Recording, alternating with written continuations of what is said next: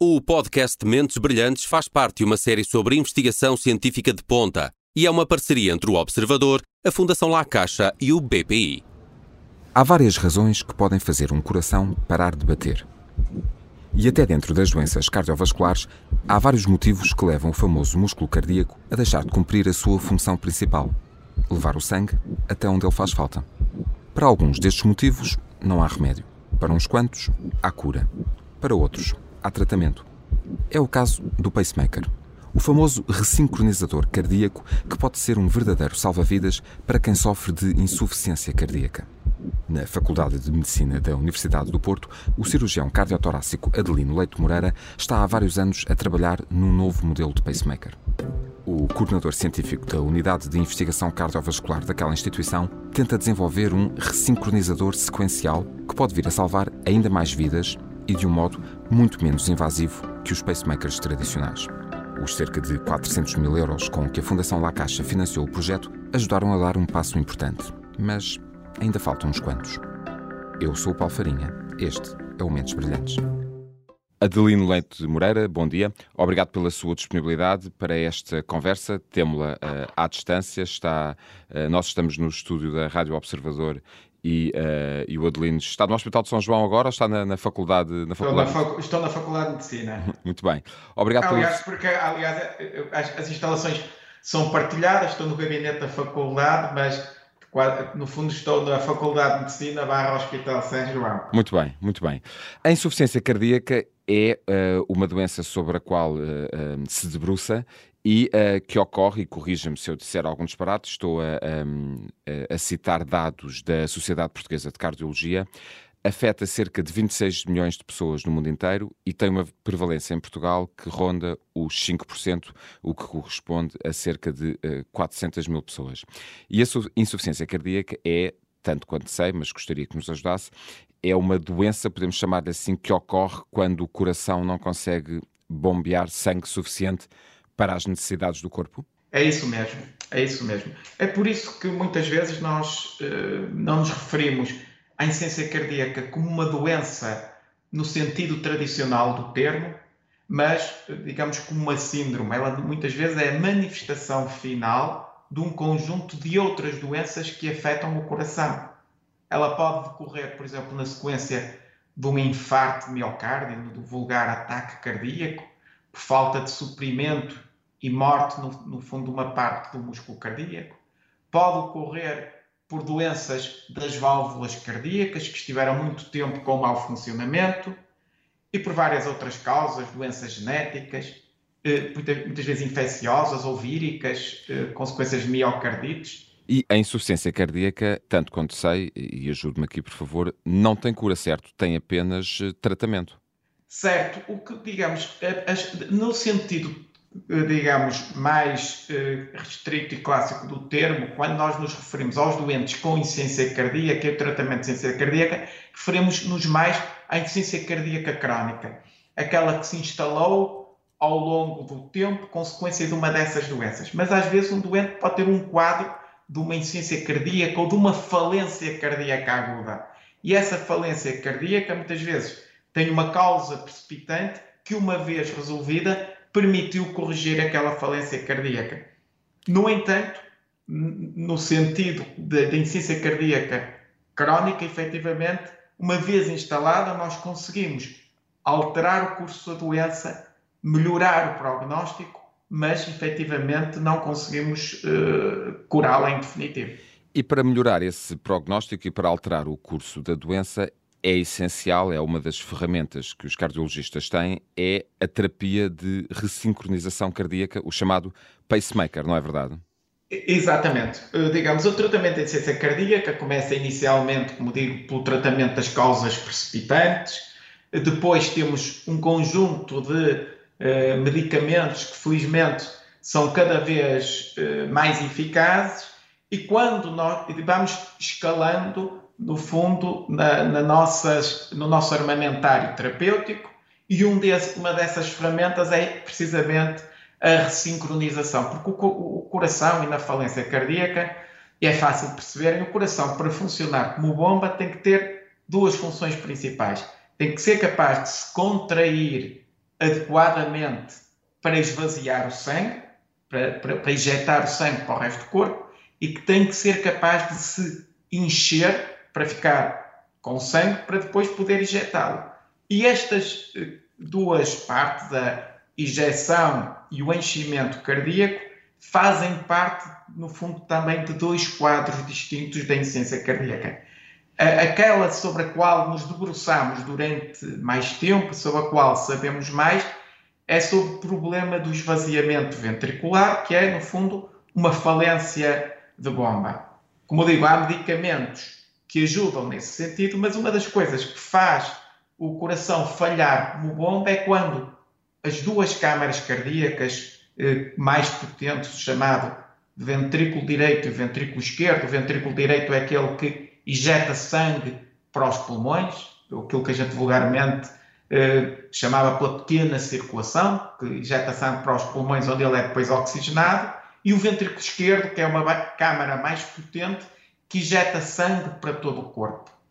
Estes dois ventrículos têm que estar relativamente sincronizados entre si e mesmo dentro, eh, digamos, na contração de cada um destes ventrículos, a contração do músculo não pode ocorrer de qualquer maneira. Eu dou, por exemplo, um exemplo. Se nós, imaginemos, temos até, um, até por exemplo, uma bisnaga de pasta de dentes. Se nós quisermos esvaziá-la adequadamente e da forma mais completa possível, começamos a, a espremê-la mais longe do gargalo. Certo. Se nós espremermos mais perto da, da zona de saída ou a meio, empurramos da pasta para um sentido e outro e nunca a conseguimos esvaziar adequadamente. A primeira coisa que a gente pode fazer, no fundo, é o que acontece com o coração insuficiente. O ventrículo começa a contrair em zonas que não são as zonas que lhe permitem este espremer de sangue de uma forma mais eficaz. E por isso o sangue não sai nas melhores condições ou não exatamente, sai na totalidade. Exatamente, exatamente. E então, e qual é exatamente o papel do pacemaker aqui? Olha, o pacemaker o que vai fazer é vai estimular o coração para ele se contrair, para ele começar a contrair-se com uma sequência mais favorável. Porque, como eu digo, eh, se, se nós, voltando ao, ao exemplo da nossa uh, tubo de pasta de dentes, em vez de nós começarmos a imprimir, mesmo junto à ponta de saída, começamos a estimulá-lo noutro local. E o que nós fizemos, digamos, que as ferramentas que temos agora, se calhar, permitem otimizar este ponto de partida do estímulo, mas não tiram o máximo partido da sequência. Imaginamos, se eu apertar só esse tubo num determinado local, eu posso otimizar a eficiência, mas para o esvaziar o mais eficazmente possível, devo começar mais longe do ponto de saída e comprimi-lo sequencialmente até ao ponto de saída e assim consigo um esvaziamento mais eficaz. E vai daí, e, e desculpe, desculpe interrompê-lo, é mas vai daí a aquilo que o Adelino Leite de Moreira está a desenvolver de há uns anos a esta parte e com a ajuda de uma grande equipa multidisciplinar é criar ou desenvolver um novo pacemaker que permite justamente esse esvaziar da pasta, do tubo mesmo. de pasta de dentes da forma mais correta? É isso. No fundo, o que a gente está a fazer, digamos, o pacemaker que foi desenvolvido, digamos, que mostrou, que já mostrou eficácia num conjunto de doentes, já melhorava um pouco o esvaziamento. O que nós fazemos é desenvolver ainda um pacemaker mais complexo, que tem múltiplos pontos de estimulação e, portanto, permite-nos imprimir primeiro mais longe, depois a meio e depois mais perto da parte de saída, e ao fazermos isso, conseguimos uma estimulação sequencial que, de alguma forma, melhora o funcionamento do coração. E duas questões muito práticas. Como se chama este novo uh, pacemaker? Eu, eu, sei, tenho aqui a minha cábula à frente, mas gostaria que, que nos dissesse para elucidarmos os nossos ouvintes. E em que fase está esse, esse projeto? Olha, pronto, esse pacemaker é um ressincronizador sequencial, sequencial precisamente porque o distingue dos anteriores, permite, vai mais longe, só para dar um bocadinho de números. Uh, como digo, há esta escalada eh, terapêutica que chega, digamos que depois vai para os dispositivos, depois se estes ressincronizadores falharem, os passos seguintes são até o que a gente fala, aqueles corações artificiais ou transplante cardíaco. Portanto, Este ressincronizador está um passo antes, portanto, está depois, da, da, digamos, no topo da terapêutica com medicamentos e antes dessas terapias mais terminais, que são os corações artificiais e o, e o transplante cardíaco. Portanto, o que torna este diferente é o fato de ser sequencial, certo? Isso mesmo, Muito isso bem. mesmo. E, e, e, o que, em que fase é que nós estamos? Para, para nós, para, para, para que isto funcionar, isto estabeleceu-se como uma hipótese, nós primeiro tivemos que eh, estudo, digamos, complementar estudos sobre, a, ou seja, para, para mimetizarmos melhor o que acontece na natureza, estudámos em detalhe de que forma é que esta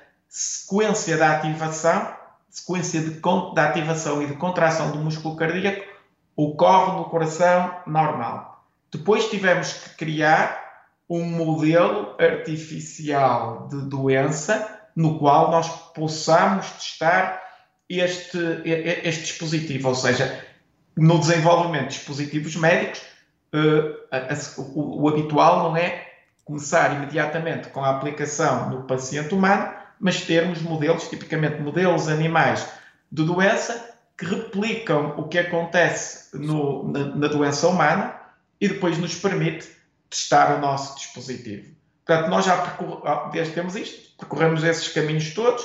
Por um lado, caracterizamos e descrevemos detalhadamente o, o que acontece no coração normal. Depois conseguimos criar o um modelo uh, animal doença, que também foi de alguma forma uh, desafiante. E uh, terceiro, desenvolvemos o protótipo que estamos a aplicar e que nos permitiu, nos resultados até agora obtidos, mostrar efetivamente a sua potencial eficácia.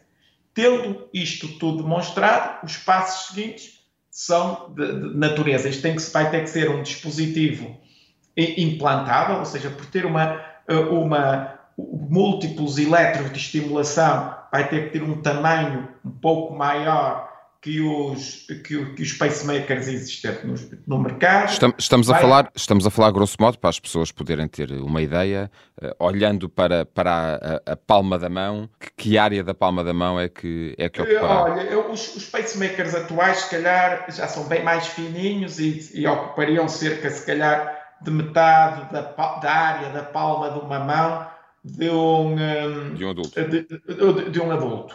Uh, este aqui tem, uh, terá que ter, sei lá, provavelmente 80%, terá que ser 20 a 30% maior que os, que os pacemakers habituais. Muito bem, muito bem. Estava-me a falar da fase, da fase em que está? Exatamente, estava, estava a dizer, portanto, tendo, tendo estado isso, portanto, há esses desafios, agora os próximos, tendo desenvolvido, porque no fundo o aspecto crítico é perceber se isto funciona funcionando, tendo o protótipo a funcionar, vamos ter que mi miniaturar e, e, responder a um conjunto de outros desafios simultaneamente que até não são exclusivos só deste dispositivo e, portanto, que têm valor per se, mas que vão ser eh, muito importantes para trazer eh, este tipo de dispositivos até à, até à, à prática e ao, e ao uso clínico corrente.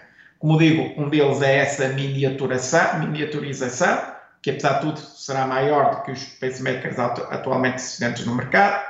Por outro lado, também relativamente ao, aos novos pacemakers, ter a possibilidade de otimizar os sistemas de carregamento, que não, não só nós, mas outras equipas estamos a fazer, nomeadamente até a possibilidade de podermos vir a ter carregamento transcutâneo do, destes pacemakers. Neste momento toda a gente sabe que mesmo em qualquer pacemaker, mesmo sem ser estes pacemakers com a capacidade de ressincronização ou de ressincronização sequencial, eh, de X em X anos o, há uma falha da bateria e o doente tem que mudar o gerador de, pace, de pacemaker, que implica uma intervenção que é feita com muita segurança, com rotina, mas não deixa de ser algum tipo de. Não deixa, de, de, ser, não deixa de ser invasiva. E, e... Não deixa de ser invasiva e ter, ainda que não, alguns riscos associados de uma pequena hemorragia local ou de alguma infecção local, etc. etc. E desta forma, desta forma uh, esperam poder fazê-lo de forma transcutânea, sem ser necessário isso, uma, por, por, uma operação. Isso seria uma,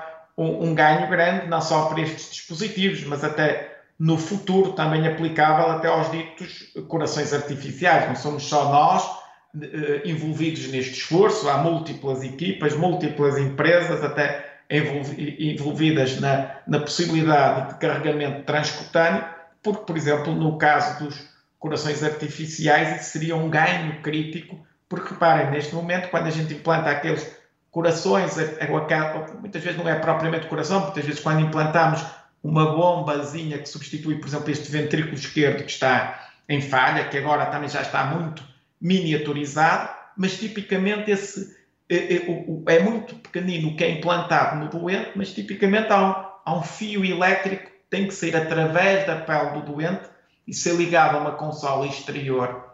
O que, eh, como compreendem, esta, aquele simples facto de ter um fio a atravessar a pele é responsável por muito muitas das potenciais complicações. É uma, é uma porta de entrada para é uma porta de entrada para potenciais e, eh, infecções, infecções claro, entre claro. outras entre outras coisas. Portanto, possibilidade de carregamento transcutâneo que permitiria obviar isto e resolver muitas, muitas das complicações. E já, Outros, e já, foi, já foi testado em modelos animais este protótipo? Ou que nós, sim, sim, já testamos, agora estamos na fase esta questão dos. dos uh, tem vários, vários pontos de desenvolvimento. Como, como diria, chegamos a esta fase, mostrar, mostrar que o protótipo funciona, testado em modelos animais e agora estando o protótipo a desenvolver, temos que obter ainda mais dados em múltiplas circunstâncias para consolidar a evidência de que ele é eficaz e depois tratar de todos os outros desafios técnicos resultantes do desenvolvimento tecnológico do produto, que diz, como eu diria, incluem uh, a miniaturação, eventualmente o recarregamento transcutâneo, outros aspectos que têm a ver, porque este este pacemaker com esta estimulação sequencial, tal como nós a desenvolvemos, tem uma, um posicionamento relativamente diferente. Enquanto os pacemakers tradicionais são metidos por dentro do, de um vaso sanguíneo, ou seja, vão por dentro de uma veia até chegar ao, ao sítio em que querem ser estimulados, uh, tipicamente até pelo ventrículo direito, chegando ali por uma veia cardíaca para estimular ao ventrículo esquerdo. Este nosso dispositivo teria uma, tem uma estimulação pela superfície do coração, o que implica uma pequena intervenção, e é isso que nós também estamos a desenvolver, a tecnologia e a técnica cirúrgica otimizada para permitir uma coisa o menos invasiva, invasiva possível, mas que de qualquer maneira nos obriga a uma pequena incisão para chegarmos até ao espaço pericárdico, ao espaço que rodeia o coração, para implantar estes elétrodos à superfície do coração. Muito bem, estamos a aproximar-nos do final da nossa entrevista, mas há uma questão que eu não gostaria de, de deixar de lhe colocar. Se tudo correr bem, e sabemos que a investigação científica uh, obedece a, a, processos que são morosos, com vista a, a garantir a, a, total segurança para os doentes no futuro, mas se tudo correr bem, quando é que poderíamos entrar em ensaios clínicos com voluntários humanos? Olha, muitas vezes para os primeiros os testes em humanos são feitos também sequencialmente. Eu diria que uma das possibilidades de nós fazermos os primeiros testes exploratórios poderá ocorrer a curto prazo e de alguma forma, muitas vezes, e, e, e, e em que sentido? Nós, eu, eu sou cirurgião cardíaco, portanto, lido diariamente com doentes que têm o coração exposto e muitas vezes temos temos eh, doentes de tal maneira graves que têm algum grau de falência durante a própria cirurgia. Ou seja, a possibilidade de nós verificarmos melhoria em doentes com falência aguda e de alguma forma em situações com, uh, graves e um bocadinho desesperadas pode ocorrer a curto prazo, ultrapassando isto. Ou seja, diria que no, nos próximos meses podemos dar esse passo. Então, no, em menos de um ano, poderemos, eh, poderíamos falar em para, alguns... Para ter dados preliminares da primeira fase de testes em humanos, para doentes, eh, digamos, com a tal insuficiência cardíaca crónica, digamos, para implantação crónica, tem que haver dois processos, porque, no, por exemplo, um teste num âmbito de um coração que está exposto durante uma cirurgia pode ser feito digamos, não precisa do uh, modelo final desenvolvido, porque não precisa ser cronicamente claro. implantado, pode claro, ser testado está, numa fase aguda. Está, está, o, está uma, é uma cirurgia de peito aberto e, portanto. É, exatamente, exatamente, já existe isso e, de alguma forma, nós, alguns destes conceitos, já, já e aliás a ideia surge assim, já até já foram, diria que já temos alguns testes muito promissores, porque muitas vezes quando temos um doente numa situação terminal, desesperada, que não responde a nada, nós já por norma implantamos elétrodos na superfície do coração para o estimular. Muito bem. Portanto, então... aquilo que nós fazemos diferença é, é com esta nossa hipótese, é selecionar, sabermos melhor onde é que selecionamos o local de implantação. E dessa forma aguda, nós já observamos respostas muito promissoras em alguns tipos de doentes em que isso foi implantado. Portanto, ao mesmo, tempo, ao mesmo tempo que vão decorrendo outras fases do processo Exatamente. e, portanto, muito bem. Muito o, bem. A outra fase final, como diz, para chegarmos a um produto final implantável do mercado, a próxima fase vai ter que ser, vamos ter que nos envolver necessariamente, ou seja, para um produto destes chegar ao mercado, seguramente algum tipo de empresa de dispositivos médicos vai ter que se interessar por isto, que é o decorrer normal claro, destes processos. É, é a transposição da, da, do laboratório para, para a indústria e essa. E, exatamente, e essa isso mesmo. Isso mesmo. Adelino Leite Moreira, quero agradecer-lhe a sua disponibilidade para, para nos explicar um pouco uh, em que consiste este projeto e as janelas de esperança que, que abre para, no futuro, podermos combater de forma mais eficaz um, ehm, a insuficiência cardíaca. Desejo-lhe muitas felicidades para a continuação do, do trabalho e que em breve possamos ter motivos para, para novas conversas sobre este, este novo pacemaker que está a desenvolver. Obrigado. Eu é que agradeço, foi o meu prazer. Bom dia. Obrigado. Obrigado. No dia em que esta entrevista foi marcada, Adelino Leite Moreira avisou que a data ou hora poderiam sofrer alterações. Nunca se sabe quando é que um cirurgião cardiotorácico pode ser chamado de urgência ao bloco operatório para ajudar a pôr um coração a trabalhar melhor. No futuro, os problemas cardíacos vão continuar a existir e os cirurgiões vão continuar a ser chamados de urgência. Mas se tudo correr bem, com o ressincronizador sequencial que o professor catedrático está a desenvolver, a qualidade de vida de quem precisa dele pode ser bastante melhor. E o risco de ter de parar a um bloco operatório pode diminuir consideravelmente. Eu sou o Paulo Farinha, este foi o Mentes Brilhantes. O podcast Mentes Brilhantes faz parte de uma série sobre investigação científica de ponta e é uma parceria entre o Observador, a Fundação La Caixa e o BPI.